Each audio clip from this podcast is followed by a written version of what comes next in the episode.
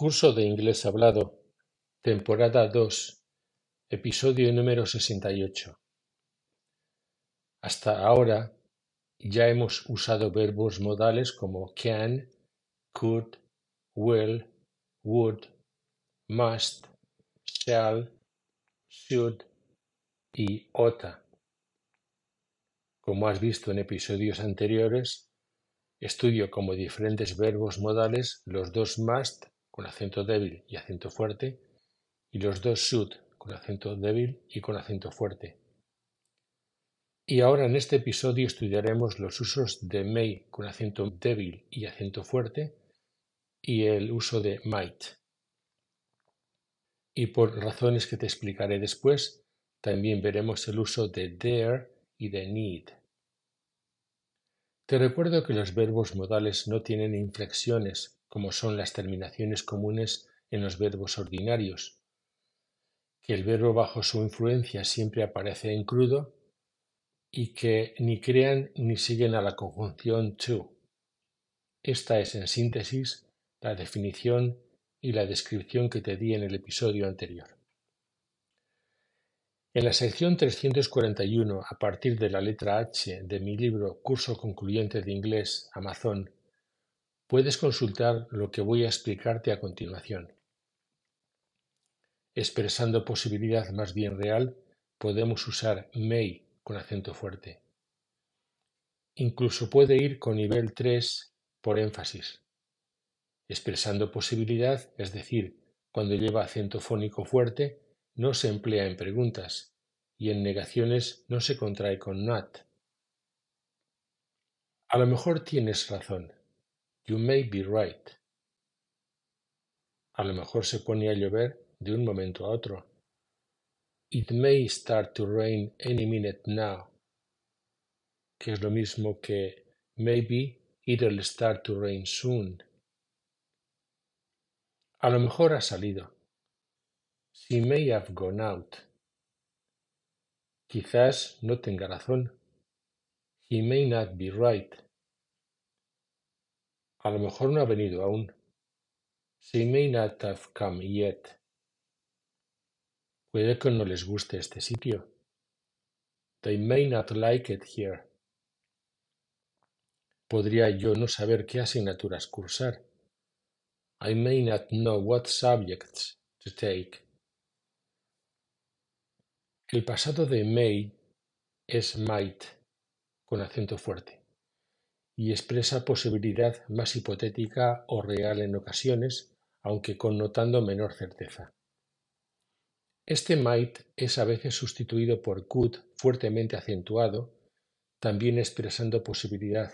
Por ejemplo, you might be right igual a you could be right. Lo mismo que may Might lleva acento fuerte, a veces nivel 3, y no se puede contraer con nat.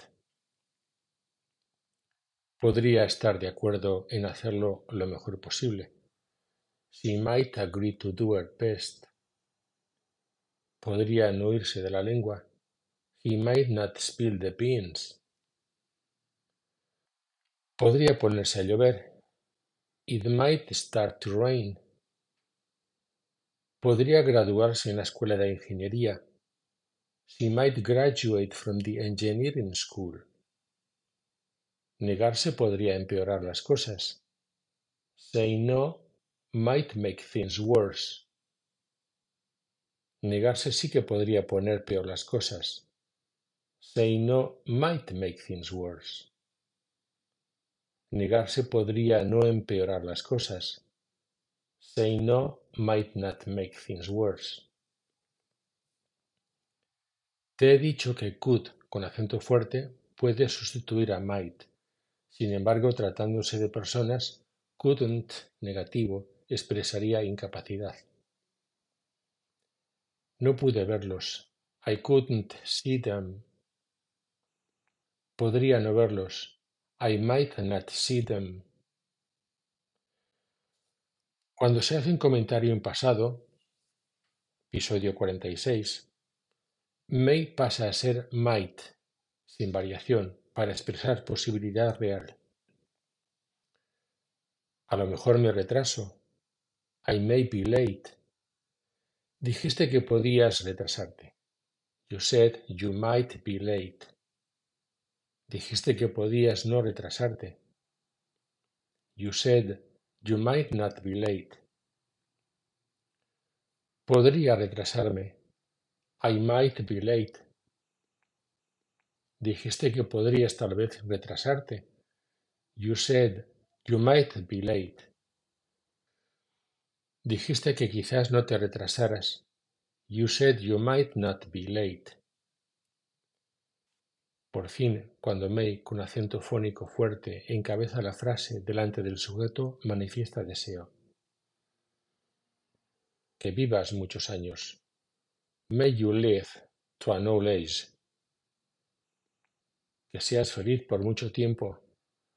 Long may you be happy. Descansen en paz. May they rest in peace. La paz sea contigo. May peace be with you. Que este episodio te ayude con tu inglés. May this episode help you with your English. La idea de permiso está frecuentemente expresada mediante can, en americano can, en británico can, y could, en inglés hablado. Pero expresando permiso, también podemos disponer de may con acento débil. Ahora bien, como ocurre con el resto de los verbos modales y auxiliares, en las formas acortadas lleva acento fuerte. En las formas negativas no se contrae con nat.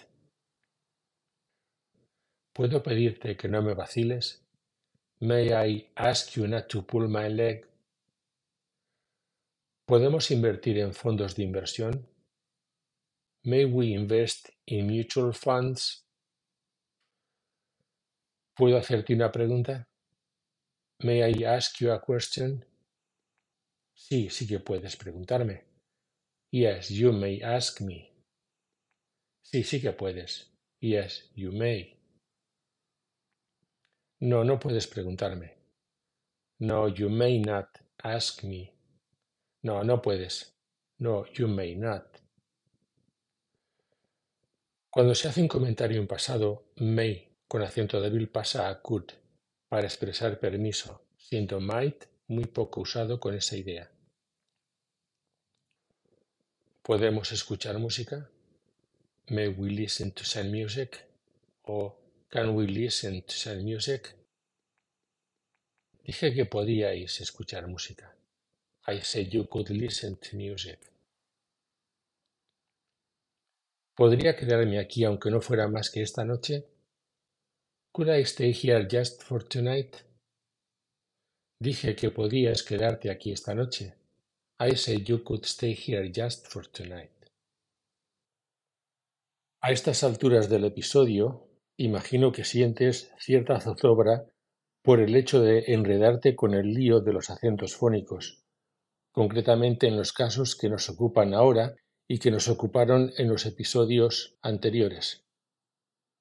Después de más de sesenta comunicaciones, habrás sacado en conclusión que el inglés hablado es fonología, es decir, sonidos, no inglés escrito, y que la fonología, además de tratar de todo lo que se escribe, trata de muchos más datos inescribibles, como son secuencias fluidas de acentos fónicos, sonidos, perfiles u otros recursos. Que el inglés hablado es un fluido, lo que deriva en una dinámica que no existe al escribir. Hace tiempo en el episodio segundo de este podcast te avisé de todo esto, y en cada momento estoy ateniéndome a una realidad de la que probablemente nadie te haya hablado en tus cursos de inglés. Y ahora, como te prometí, voy a terminar con el estudio de dos palabras que tengo pendientes. Al margen de los modales anteriores de este episodio y del episodio anterior, hay dos verbos que podríamos calificar de especiales como son el verbo auxiliar needn't y dare, D-A-R-E. En cuanto a needn't, es una forma coloquial de not need o not have to. Se usa menos en USA que en el Reino Unido. No tienes por qué irte aún. You needn't leave yet. No tenías por qué haberte ido tan pronto. You needn't have left so early. No tienes por qué tener tanta prisa. Hay tiempo de sobra. You needn't be in such a hurry. There's plenty of time. O bien, There's no need to rush. There's plenty of time. Subiré el volumen de la tele, si te parece bien. I'll turn up the TV o I'll turn the TV up if it's alright. Claro, pero no hace falta que pidas permiso. Sure, but you needn't ask permission to. En el episodio anterior te dije que se considera que los verbos modales se diferencian de los verbos en general en no tener inflexiones, y te lo repetí al principio de este episodio. Atrevidamente, en algunos textos tratan a there como un modal porque el verbo que le sigue siempre aparece en la forma simple o en crudo y nunca sigue a un verbo. No va después de la conjunción to mientras que a veces crea o no crea to. Esta palabra there se comporta como nombre y como verbo, pudiendo ser en cuanto verbo o bien un mero auxiliar o bien un verbo transitivo e intransitivo. Como nombre, there se refiere a un acto o ejemplo de atrevimiento. No rechacé el reto, y por el reto conseguí escalar la montaña. I didn't refuse the dare and got to climb the mountain on the dare. Como verbo auxiliar, dare se refiere a tener el valor suficiente para y se usa principalmente en preguntas y en negativos. Si no es así, en lugar de dare, en aseveraciones positivas es mejor usar not be afraid of. ¿Le digo al jefe que no he preparado el informe? Do I dare tell the boss that I didn't prepare the report? ¿Cómo te atreves a jugar irresponsablemente con los sentimientos del novio? How dare you play fast and loose with your boyfriend's feelings? No nos atrevemos a enfrentarnos a un poderoso desafío divididos y desavenidos. We dare not face a mighty challenge divided and at odds. Nadie se atrevió a enfrentarse a mí. No one dared to confront me. No osaría prohibirte nada. I wouldn't dare forbid you anything. Me atreví a decírselo. I wasn't afraid to tell her. ¿Cómo te atreves a usar los artículos de aseo de otro? How dare you use another's toiletries? ¿Cómo te atreves a involucrarme en esa pelea? How dare you involve me in that quarrel? Como verbo intransitivo, dare se refiere a tener suficiente coraje. No te atreverías. You wouldn't dare. Como verbo transitivo, Dare se refiere a desafiar a alguien a realizar una prueba con valentía, a enfrentarse con confianza o a tener el valor de intentarlo. No te desafiaría a hacerlo. I wouldn't dare you to do so. La reté a que hiciera puenting. I dare her to go bungee jumping. La cantante no se atrevió a interpretar un clásico. The singer didn't dare to interpret a classic. Siempre tengo miedo de decir algo estúpido, por eso me da miedo abrir la boca. I'm always afraid of saying something stupid, so I never dare to open my mouth. Después de sacar a colación dos verbos especiales como needn't y dare, consideremos un uso especial de should. Ocasionalmente, should puede utilizarse para formar frases condicionales en inglés formal en lugar de if o de would. Así es probable que en escritos formales se vea should o que los alumnos de TOEFL o TOEIC encuentren should en lugar de if, aunque se trata de una sustitución demasiado formal y debería evitarse en el inglés cotidiano.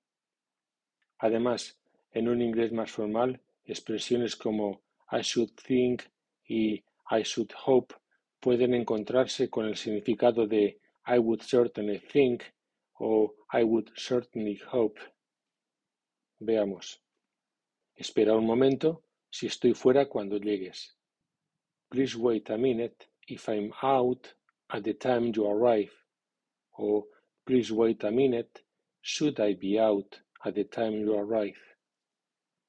Si llueve, te quedarás atascado en el barro. If it rains, you'll get stuck in the mud. O should it rain, you'll get stuck in the mud.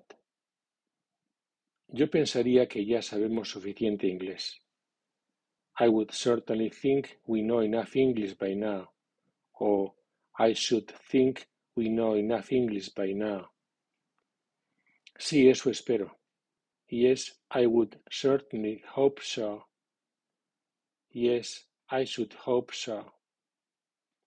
Tony Blair, el 2 de mayo de 1997, en su discurso de aceptación, para declarar si se me permite, me gustaría empezar rindiendo homenaje a mi predecesor, etc.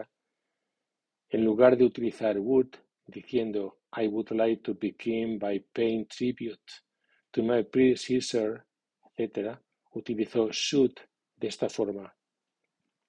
I should like to begin, if I may, by paying tribute to my predecessor, John Major, for his dignity and his courage over these last few days, and for the manner of his leaving, the essential decency of which is the mark of the man, and I am pleased to pay tribute to him.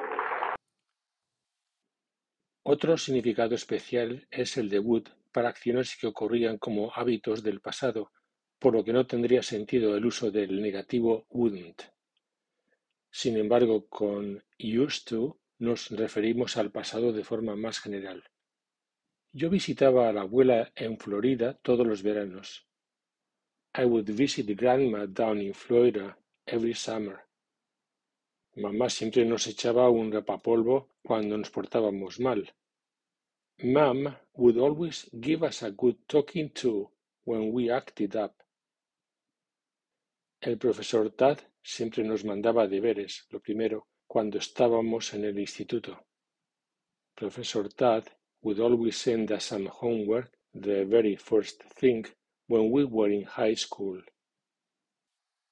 Recuerda que en el episodio 63 estudiamos las comparaciones hacia arriba o comparativos de superioridad y las comparaciones hacia abajo o comparativos de inferioridad.